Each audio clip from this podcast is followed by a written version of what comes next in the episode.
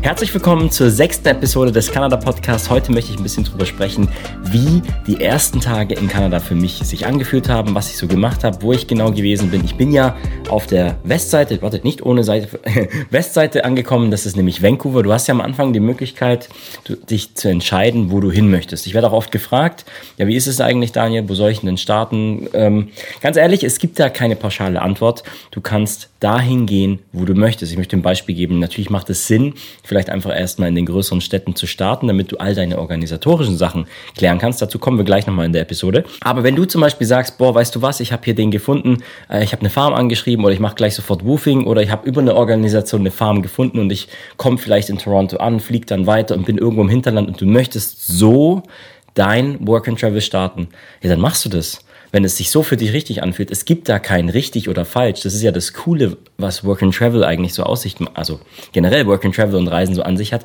Jeder von uns wird seine ganz eigene Erfahrungen machen. Und so wie du es machst, bleibt es ja auch und prägt dich ja auch. Deswegen spreche ich jetzt heute zum Beispiel auch über meine ersten Tage und die sind auch mit am prägendsten gewesen. Ich habe erst gerade vor uns mich an den Computer gehockt, nochmal ein paar Videos angeschaut und ey, es ist schon krass, da wo du zuerst hingehst, das wird dich halt dann auch prägen. Bei mir war es Vancouver. Ich denke, das war deswegen, ich habe das in der letzten Episode, warum Kanada schon mal angesprochen gehabt. Ich denke, ich habe einen großen Bezug zur USA gehabt. Und von Vancouver konnte ich mir halt vorstellen, einen Roadtrip zu machen zum Yellowstone National Park und dann generell einen Roadtrip in den USA. Und also ich habe da gar nicht lange drüber nachgedacht. Für mich war dann einfach klar Vancouver. Du kannst es natürlich nach dem Preis entscheiden. Du könntest sagen, okay, weißt du was, hm, ich möchte ein bisschen mehr Geld sparen. Dann ist natürlich Toronto oder Montreal günstiger. Aber das hängt jetzt auch wieder ganz stark davon ab, wann buchst du deinen Flug, bist du flexibel mit den Zeiten, buchst du rechtzeitig. Es gibt einen Artikel übrigens auf meinem Kanada-Blog, die 15 besten Tipps, um günstige Flüge zu, äh, zu finden. Das werde ich dir hier in dem Podcast auch mal mit verlinken in der Beschreibung. Ja, also wenn du rechtzeitig buchst, dürfte das eigentlich kein Problem sein. Aber kommen wir ein bisschen mehr zu, äh, ja, also ich habe mir Vancouver rausgesucht und heute muss ich auch sagen, äh, nach all den Jahren, ich war jetzt sieben Jahre unterwegs, Vancouver ist nach wie vor sehr, sehr stark in meiner Erinnerung, weil es wahrscheinlich auch die erste große Reise war, die erste Prägung. Und bei mir war es so, nach den Roadtrips bin ich immer zurück nach Vancouver gekehrt und habe in Vancouver gelebt. Also genauer gesagt ist Vancouver nicht nur eine Stadt, sondern es sind mehrere Städte. Das ist nämlich, was Vancouver auch so besonders macht. Zum Beispiel gehört Vancouver mit zu den teuersten Städten der Welt im Sinne von den Hauspreisen. Als ich dort gelebt habe, habe ich in der Filmindustrie gearbeitet und hat ein Arbeitskollege von mir damals auch mal gemeint, so hey, Dani, ich habe äh, so oft, dass am Wochenende Leute kommen, äh, asiatische Firmen oft, ne? Ähm, asiatische Firmen sage ich. Nein, asiatische Familien, die kommen, die klopfen an der Tür mit einem Koffer vor Geld, hier drei Millionen Dollar würden gerne das Haus kaufen. Ähm, das ist nämlich das Einzigartige am Vancouver. Vancouver kann nicht mehr wachsen. Drumherum hast du nämlich andere Städte, wie zum Beispiel Burnaby, Surrey. Ja, ich kriege ja nicht mehr auswendig alle dem, aus dem Kopf, aber es sind ungefähr sechs, sieben weitere Städte, die sich so verteilen. Und diese ganzen Städte zusammen geben natürlich das Valley, das Gebiet. Und sagen, was laber ich? das kann man gleich rausschneiden. Aber anyway, oder ich lasse einfach drin, weil es witzig ist. Also Vancouver ist nicht nur eine Stadt, sondern es sind mehrere Städte und das Gebiet Vancouver macht sich, ist eben so dadurch auch als Metropole äh, gesehen. Ich habe in Burnaby an der Grenze zu Vancouver gewohnt, eine ganze Zeit lang lang, als ich in der Filmindustrie gearbeitet habe. Kommen wir mal einfach zurück. Also was habe ich mir überlegt gehabt? Ich habe mir einfach nur einen Flug gebucht, habe sonst nichts weiter gebucht. Das würde ich heute vielleicht ein bisschen anders machen. Ich würde die ersten Nächte schon online buchen. Damals habe ich mir gedacht, weißt du was, ich lasse es auf mich zukommen. Auch so ein bisschen der Abenteuergeist.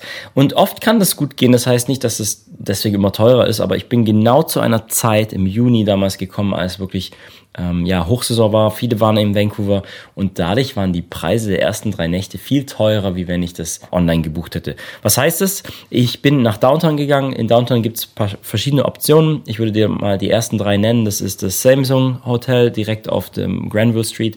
Dann gibt es das Downtown, also HI Hostel Downtown, auch auf der Granville Street. Und dann gibt es noch die Canby Bar. All diese drei Hostels sind auch recht günstig und ähm, erschwinglich direkt in Downtown. Und ich würde einfach mal drei Nächte buchen und dann einfach da unterkommen, damit du so einen Start hast. Ich habe nach den drei Nächten habe ich mir ein Couchsurfing gesucht. Damals war Couchsurfing noch größer, da konnte ich auch wirklich spammen, also quasi wirklich, hey, keine Ahnung, 50 Leute anschreiben und am nächsten Tag hatte ich ein Couchsurfing. Ist ja heute nicht mehr so einfach möglich, aber ich wollte einfach Kosten sparen. Ich kam zwar mit Ersparten an, habe ich ja in meiner letzten Episode schon erwähnt. Ich habe mit 7000 Euro meine Kanada-Reise begonnen. Nochmal an der Stelle kurz die Wiederholung. Äh, wie, mit wie viel Geld musst du denn ankommen? Also, vorgeschrieben vom Working Holiday Visum sind 2500 Dollar. Wenn du das hast, dann kannst du auch nur mit 2500 Dollar kommen. Ist es besser, mit einem größeren Polster zu kommen? Klar, kannst du ja selber beantworten, du hast dann mehr Puffer. Aber was mir auch aufgefallen ist, wenn Leute mit zu viel Geld ankommen, dann geben sie dieses Geld auch aus. Das heißt, du bist geneigt, schneller da war, essen zu gehen, dort was zu machen und dann ist das, schnell, das Geld auch wieder schneller weg. Musst du also für dich entscheiden, was für dich mehr in, äh, ja, in, in Sinn kommt. Mit weniger anzukommen bedeutet halt einfach, dass du schneller Arbeiten anfängst und dann halt aber auch gleich in dem Alltag in Kanada drin bist. Und das ist ja auch so ein Grund, warum man Work and Travel macht. Man will ja nicht nur, also eigentlich will man nur reisen. eigentlich will man nur reisen, aber es ist rückwirkend betrachtet ist es schon auch cool, die Erfahrung, wenn du irgendwo arbeitest. Und wenn du mit weniger Geld ankommst, dann fängst du halt schneller an zu arbeiten.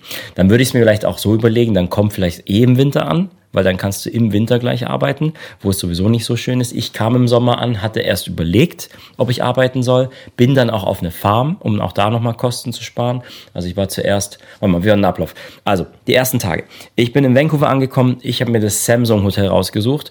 Oh, das stimmt gar nicht. Ich war drei Tage Samsung und dann war ich drei Tage HI Hostel, das Downtown, habe mir das angeguckt. Das ist ein bisschen ruhiger. Das Samsung war ein bisschen mehr, ähm, auch durch den Aufenthaltsraum ist mehr los. Da hast du einfach gleich Leute getroffen. HI-Hostel hat sich ein bisschen verteilt. Beide Hostels sind aber meiner Meinung nach sehr, sehr gut. Und wenn du direkt im Herzen bist, passt es, weil dann kannst du von dort aus, und das waren meine ersten Tage, naja, dich um das Bankkonto kümmern. Damals bei mir war das super easy. Ich bin in die BMO, also Bank of Montreal, reingelaufen. Reingelaufen, zehn Minuten später mit meiner ersten Debitcard rausgelaufen. Das ist die EC-Karte quasi, also die Variante EC-Karte, nicht die Kreditkarte, nennt sich dort Debitcard. Und in Kanada ist sowieso schon so gewesen, dass du irgendwie alles mit deiner Debitkarte zahlen kannst. Ne? Bin da rausgelaufen, konnte sofort am Geldautomaten ATM meinen PIN einstellen und konnte dann eben den benutzen. Du kümmerst dich natürlich um die SIN-Nummer, die Social Insurance Number. Das ist vergleichbar mit der Sozialversicherungsnummer von uns, denn die brauchst du nachher, wenn du arbeiten möchtest. Aber auch das, das ist relativ schnell abgewickelt gewesen, reingelaufen. Also ich würde sagen, diese organisatorischen Sachen, die zum Beispiel auch von Organisationen oft so aufgelistet werden, und ich liste die ja bei mir auch auf, die hast du eigentlich, wenn du schnell bist, in ein, zwei Tagen fertig. Wahrscheinlich sogar alles an einem Tag, wenn du dich, wenn du morgens früh startest. Dann bin ich einfach durch Vancouver gelaufen und habe mir diese Eindrücke geholt, weil ähm, in meinem Fall, und vielleicht geht's dir dann auch ähnlich, ich habe noch nie in so einer Riesenstadt gelebt gehabt. Und ich war fairerweise, weil ich ja jetzt nicht mit 18 oder 19 erst diese Reise gemacht habe. Ich war schon mal in New York. 2009 habe ich einen Trip gemacht mit zwei Kumpels damals und das heißt, ich habe schon mal ich habe auf jeden Fall schon mal so Metropolen gesehen und halt einfach ein, zwei Wochen irgendwo verbracht. Aber jetzt war es irgendwie was anderes, weil jetzt wusste ich, jetzt lebe ich da. Das heißt, das Gefühl auch, die ersten Tage einfach dort durch die Stadt zu laufen und mir diese anzugucken. Nicht so nach dem typischen Motto so, ja, okay, ich bin jetzt ein Tourist, ich gehe jetzt dahin, dahin, dahin, weil das sind die Sehenswürdigkeiten und der nächste, dann bin ich wieder weg. Das war völlig egal, weil ich auf einmal Zeit hatte. Und dann habe ich wirklich mir die Stadt eigentlich aus einem, schon da aus einer anderen Perspektive angeguckt. Bin natürlich rumgelaufen, habe Fotos gemacht, hatte meine Kamera auch dabei. Damals habe ich noch keine Videos gemacht, einfach Fotos geschossen. Ich glaube, ich habe mich dann auch mit einer zusammengetan aus dem Hostel, weil das ist eine der Möglichkeiten, das kann ich dir nur einfach direkt ja ans Herzen legen. Wenn du ankommst, eine der größten Ängste, die wir alle haben, ist, dass wir alleine sind, dass wir nicht connecten.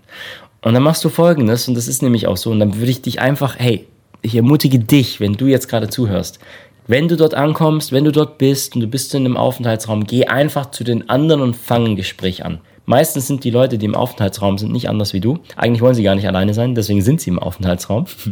Weil wenn du alleine sein willst, dann kannst du aufs Zimmer gehen oder alleine durch die Stadt laufen. Und dann fragst du einfach, hey, wie lange seid ihr schon da? Was habt ihr schon so gesehen? Was könnt ihr empfehlen? Habt ihr Lust, was gemeinsam anzugucken? Und du wirst erstaunt sein, viele haben Bock, das einfach gemeinsam zu machen. Dann gibt man vielleicht gemeinsam Essen. Es gibt da auch günstigere Varianten. Ich weiß nicht, ob es die heute noch so gibt, aber damals gab es ein Warehouse auch auf der Granville Street, wo man für 5 Dollar Burger essen konnte. wahrscheinlich sind es Inflation und Co. hat es alles jetzt schon verändert. Äh, wie gesagt, ich war 2016, warte, das war 2015, wo ich ankam. 2015, die Preise haben sich sicher schon verändert. Äh, würde mich interessieren, wenn du das YouTube-Video von dem Podcast hörst, kannst du ja gerne mal kommentieren, was sind denn die aktuellen Preise in Vancouver? Ich weiß es ja selber schon nicht mehr richtig. Also nach den zwei Hostels habe ich mich dann entschieden, einfach auch um Geld zu sparen, wie gesagt, Couchsurfing zu machen und zu überlegen, wie kann ich einfach günstiger leben und äh, länger von meinem Geld leben zu können. Und ich musste für mich in mich gehen, weil es war ja Sommer, arbeite ich gleich oder will ich reisen gehen? Und ich war da zu dem Zeitpunkt, gebe ich ganz, ehrlich zu, da war ich noch nicht entschlossen. Ich wusste nicht, soll ich gleich arbeiten oder nicht. Ich wollte mir auf jeden Fall erstmal Vancouver ein bisschen angucken. Downtown natürlich am Anfang. Downtown kannst du zu Fuß ablaufen. Also meiner Meinung nach, wenn du gut zu Fuß unterwegs bist, kannst du zu Fuß ablaufen. Ansonsten gibt es dort natürlich die Skytrains, die Busse und so weiter. Und du kannst natürlich auch, es gibt einige Locations außerhalb, äh, das werde ich jetzt hier in die Episode nicht reinpacken. Und sobald du mal googelst, Top 10 Sehenswürdigkeiten in Vancouver, auf jeden Fall in Downtown im Norden gibt es den Stanley Park noch. Das ist einer der größten Städteparks, weil der einfach erhalten ist. Wunderschön. Dort werden auch zum Beispiel solche Drum Sessions im, am Beach gemacht, wo du einmal die Woche treffen die sich und sind alle zusammen, trommeln rum. Das war auch eine krasse Erfahrung für mich. War wunderschön. Ja, und dann habe ich mich eigentlich doch entschieden, okay, weißt du was, wenn ich jetzt schon in Vancouver bin, ich habe eigentlich schon Lust, meinen Roadtrip zu machen. Und bei mir war das so, ich war so geprägt von dem Yellowstone National Park. Und das kommt daher, weil 2009, wo ich in den USA war, da war ich eine Woche in New York und dann war ich aber auch zweieinhalb oder drei Wochen einen West Coast Trip, also einen Roadtrip gemacht. Von Los Angeles über den Grand Canyon, Las Vegas, die ganzen Nationalparks in den USA bis nach San Francisco. Was ich damals aber nicht geschafft habe, weil es halt doch viel, viel weiter nördlich ist, ist der Yellowstone National Park. Und das war immer so ein Park, schon seit ich in der Schule war, wollte ich den unbedingt sehen. Hab viel darüber gehört, habe sogar mal ein Referat darüber gehalten gehabt und deswegen da wollte ich unbedingt hin. Und ich wusste, von Vancouver ist die Reise, naja, sie war sie war dann auch nicht viel, viel kürzer. Ich habe mich dann entschieden, okay, ich will so auf so einen Roadtrip gehen und eigentlich wollte ich mich anschließen einer Gruppe, weil ich noch nicht ein eigenes Auto kaufen wollte und generell noch so ganz offen war. Ich war da wirklich überhaupt nicht so in eine Planung oder sowas, wie ich jetzt bin oder vom Wissen her, sondern ich habe mir, ich habe mir echt gesagt, was kommt, ich lasse es auf mich zukommen und entscheide und reagiere einfach so, wie es ist. Dann habe ich erstmal angefangen, in den Facebook-Gruppen zu gucken, ob da Leute vielleicht zum Yellowstone National Park fahren, war aber dann niemand. Und dann kam ich so auf den Trichter, na gut, wenn keiner von denen fährt, vielleicht sollte ich es organisieren. Und dann kam ich aber so, ich glaube, das war einfach geprägt durch die Facebook-Gruppen. Viele haben dann von Vancouver einen Trip nach Vancouver Island gemacht. Und Vancouver Island ist natürlich vor Vancouver, übrigens von British Columbia, weil Vancouver liegt ja in British Columbia, der Provinz. Von British Columbia, die Hauptstadt, ist Victoria. Sehr, sehr schöne Stadt und die liegt ebenfalls auf Vancouver Island. Allein dafür lohnt es sich, selbst wenn du nur mal einen Tages- oder Zweitagestrip machen kannst, weil du sonst vielleicht von deinem Zeitablauf es nicht hinkriegst. Schau dir auf jeden Fall mal Victoria an. Wir haben uns dann aber folgendes entschieden, ich, ich rede schon im Wir. Ich habe mich dann entschieden, okay, weißt du was, ich werde nach Vancouver gehen und versuche da dann vielleicht eine Gruppe zu organisieren, dass wir Roadtrip machen können. Einfach auch unbestimmte Zeit, vielleicht mal eine Woche oder zwei nach Vancouver Island. Bin dann dort auch in ein Couchsurfing für drei, vier Tage. Mit denen habe ich dann auch Campingtouren gemacht. Das war richtig coole Erfahrung. Also es war so ein ähm, Hiker-Pärchen mit einem Hund. Die haben mich dann auch mitgenommen. Also bei denen durfte ich übernachten. Waren in meinem Alter. Das war richtig cool. Und ähm, durfte ich dann auch Fahrräder ausleihen. Weil ich habe nämlich Folgendes gemacht. Ich springe gerade so ein bisschen, aber ich hoffe, das ist trotzdem irgendwie interessant. Also ich habe in Facebook habe ich ge na, gesucht, hey Leute, ich möchte nach Vancouver Island gehen, weil ich nämlich gemerkt habe, naja, die Gruppen kommen nicht zustande. Und das kann ich an der Stelle dir auch nur wieder als Tipp weitergeben. Wenn du merkst, du kriegst kriegst nicht das, was du willst, dann organisier's dann sei du der Initiator. Es gibt doch immer so viele Menschen, die eigentlich mitlaufen würden. Ich habe nämlich dann auch Folgendes gemacht. Hey Leute, Folgendes ist geplant. Wir wollen nach, also in Englisch, in den Gruppen, in Englisch geschrieben. Hey, ich möchte nach Vancouver Island, würde da gerne einen Roadtrip machen, bin offen über Anregungen, ob ein paar Tage oder sogar eine ganze Woche, ob Mietwagen oder wie auch immer, können uns ja treffen. Ich fahre dann und dann und man fährt nämlich, mal sehen, ob ich mich noch erinnern kann, war das Horseshoe Bay? Nee, das ist im Norden. Zawassen, genau. Im Süden von Vancouver, das ist dann schon wieder eine andere Stadt Start heißt es, ähm, Zawassen ist die Fähre, die dich nach Vancouver Island bringt. Es gibt zwei Fähren, also es mehrere Routen. Es dauert auch wirklich einen halben Tag, bis du dann dort bist. Hab das dann geplant, hab dann auch in die Facebook-Gruppe geschrieben, hey, dann und dann fahre ich nach Victoria, also mit der Fähre. Wer will, kann mit auf die Fähre. Eine hat sich damals auch gemeldet, die war dann auch mit dabei, also für die Fähre. Und dann haben sich insgesamt, glaube ich, sechs oder sieben Leute gemeldet auf dem Post und haben gesagt, ja, wir sind zurzeit auch in Vancouver Island oder sind am überlegen, wir kommen dann nach. Und ich bin dann quasi in das Couchsurfing, das habe ich von Vancouver aus schon gesucht gehabt, war da drei Tage und innerhalb dieser drei Tage, ich durfte dann das Fahrrad ausleihen, bin nach Victoria reingefahren und habe ich mich dann im, warum ist es so wichtig? Erzähle ich jetzt. Im Starbucks habe ich mich mit den anderen sechs, sieben getroffen. Und da wollten wir besprechen, wie wir unseren Trip auf Vancouver Island machen. Das Witzige war, wir haben uns dann in, in dem Starbucks in Victoria getroffen, direkt in der Innenstadt. Ne, falls du da mal bist, äh, genau dieses da, wo neben dem Hafen, wo auch alles so wunderschön ist, da ist ein Starbucks. Das waren alles Deutsche. wir haben angefangen, Englisch zu quatschen. Ja, ja, warte, warte. Deutsch, ja, Deutsch, ja, ja, ja, ja. Also klischee-mäßig, weil eigentlich trifft man doch normalerweise viele andere auch. Aber ja, man trifft auch immer wieder sehr viele Deutsche. Das ist mir in Australien aufgefallen, in Neuseeland aufgefallen. Und eigentlich auch schön, weil so hast du immer eine Anlaufstelle. Ich würde dir nur raten, wenn du eigentlich auch Englisch lernen willst, dann such dir auch immer wieder ein Umfeld mit Menschen, die Englisch sprechen und nicht nur Deutsche, weil sonst, wenn du nur unter Deutschen bist, bist du natürlich geneigt, nur Deutsch zu sprechen und du möchtest natürlich auch Englisch sprechen. Und ich habe mein Englisch auch nur durch meine Reisen so verbessert. So, warum erzähle ich das Ganze so ausführlich?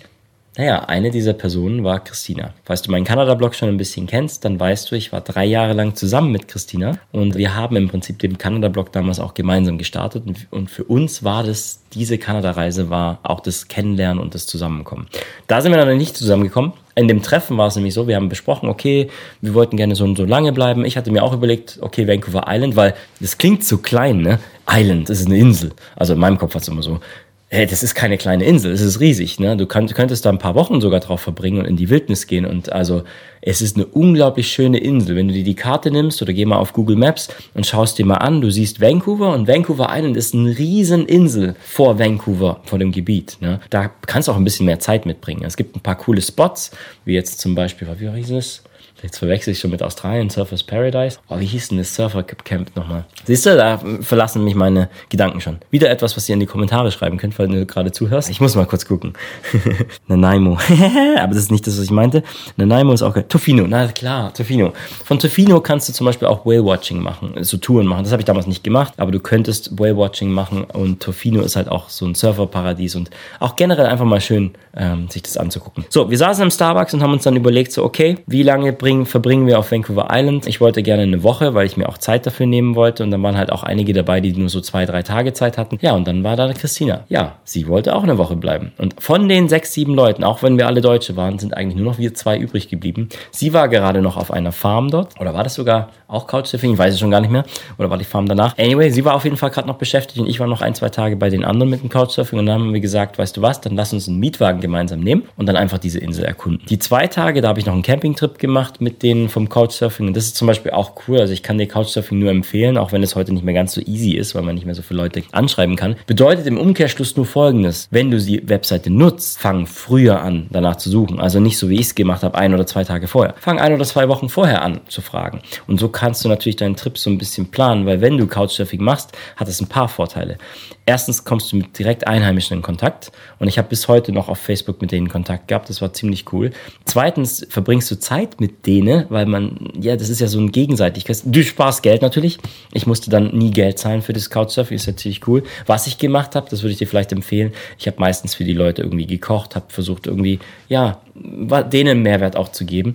Und dann passieren halt auch so Sachen, hey, die haben regelmäßig Campingtouren gemacht, ne, mit dem Fahrrad, dann irgendwie gecampt, eine oder zwei Nächte und dann wieder zurück. Und da durfte ich mit. Das heißt, wir waren dann irgendwie zu siebt oder acht, haben eine Campingtour gemacht, die haben mir dann auch voll viel erzählt, dass diese Erfahrungen von diesem Campingtrip waren im Prinzip Sachen, die ich dann abkopiert habe für mich selbst. Ich habe das gleiche Kochset dann damals gekauft äh, für meine eigene Vanlife-Zeit. So prägen uns unsere Erfahrungen. Ne? Das war ziemlich cool. Die haben mir auch viel erzählt, wie das mit den Bären und so weiter ist. Dass du zum Beispiel, wenn du irgendwo campst in Kanada, gerade in British Columbia, dass du dein Essen nachts am besten 100 oder sogar 200 Meter weg vom Zelt oben auf einen Baum ziehst. Warum? Weil der Duft, selbst wenn du es in Plastiktüten tust, ne, also sowieso alles einpacken, wichtig, aber es wird eine extra Episode über Bären geben, wobei ich da nicht mal so viel Ahnung habe. Aber vielleicht, hey, da kommt eine coole Idee. Vielleicht interviewe ich mal jemanden, der sich mit Bären richtig auskennt. Das wäre doch mal was Geiles. Freu dich auf diese Episode. Kurzfassung, da habe ich dann solche Kleinigkeiten gelernt wie, hey, dein Essen wegtun vom Campingplatz, weil die sind, die Nasen von den Bären sind so gut und äh,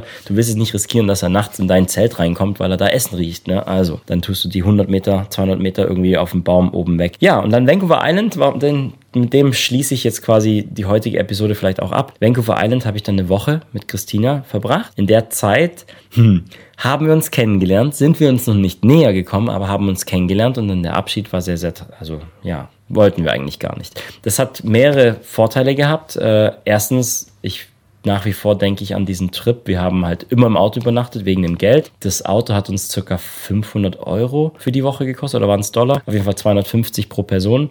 Da ist mir dann aufgefallen, na ja, wenn man das immer wieder mache, da eine Woche, da eine Woche, da eine Woche, dann bin ich so schnell bei 2.000, 3.000 Dollar, dann kann ich mir für 3.000 Dollar, 2.000 Dollar auch ein Auto kaufen. Und das hat so die Idee meiner Van-Life-Zeit eigentlich gesparkt. Es war gar nicht der Grund, dass ich, ach ja, das muss ich vielleicht vorweg sagen, also in den sechs Jahren, ich habe drei Jahre habe ich im Auto gelebt. Drei Jahre habe ich Van-Life gemacht. In Kanada hatte ich zwei und in Neuseeland habe ich mir auch einen umgebaut. Und in Australien zwar keinen umgebaut, aber in einem Auto wieder gelebt. Also freue mich schon wieder, wenn das bald wieder irgendwann los ist. Mein Ziel ist es nach wie vor, wieder einen Van zu haben, weil ich finde, das hat mich so geprägt, auch die Zeit und auch das minimalistische Denken und dann generell dieses Gefühl, von Freiheit. Aber dazu werde ich in einer anderen Episode mehr sprechen über Vanlife, wie ich zu meinen ersten Vans kam, wie ich die umgebaut habe. Da kannst du dich auf jeden Fall drauf freuen. Es ging jetzt heute um die ersten Tage in Kanada. Da ist mir Folgendes nur wichtig, das habe ich am Anfang schon erwähnt. Du kannst nichts falsch machen. Überleg dir, was dich vielleicht mehr interessiert. Bist du eher an dem französischen Teil interessiert, dann kannst du natürlich auch nach Quebec gehen. Ich würde so für die Vereinfachung, würde ich sagen, nimm dir eine der großen Städte, also Montreal, Toronto oder Vancouver. Und dann von da aus kannst du eh losstarten, wohin du möchtest. Übrigens, ich bin nach Vancouver Island dann auf eine Farm, zwei Wochen arbeiten, habe mich dann aber entschieden, weil ich das Geld hatte und es war ja Sommer, mir einen Van zu holen, den umzubauen und dann auf meinen Roadtrip in die USA zu starten. Davon werde ich aber noch ein bisschen mehr erzählen. Ich denke, ich werde auch über Vancouver Island nochmal separat mehr erzählen, weil Vancouver Island ist eine unglaublich schöne Insel und es äh, lohnt sich da eine extra Episode zu machen. Ja, wenn du ankommst in Vancouver, ne, da gibt's aber auch einen Artikel bei mir auf der Webseite, gibt's ja den Skytrain. Du musst also nicht irgendwie teuer Taxi nehmen, sondern du kannst direkt an dem Automaten der Skytrain ein Tagesticket dir rauslassen mit Karte. Das heißt, dann kommt die Karte raus. Du bekommst dann nämlich so eine Karte für Vancouver. Mit dieser Karte ist die Kompass-Card. Übrigens, also auf meiner Website, das tue ich hier in die Beschreibung mit rein äh, kopieren, alles, was zu den ersten Tagen dazu gehört. Gibt es eine Kompass-Card. Mit der Kompass-Karte kannst du nämlich dann Skytrain, Bus und so weiter nutzen. Und jetzt musst du nicht erst die Kompass-Karte separat zahlen, sondern du kannst an dem Automaten dir die direkt rauslassen.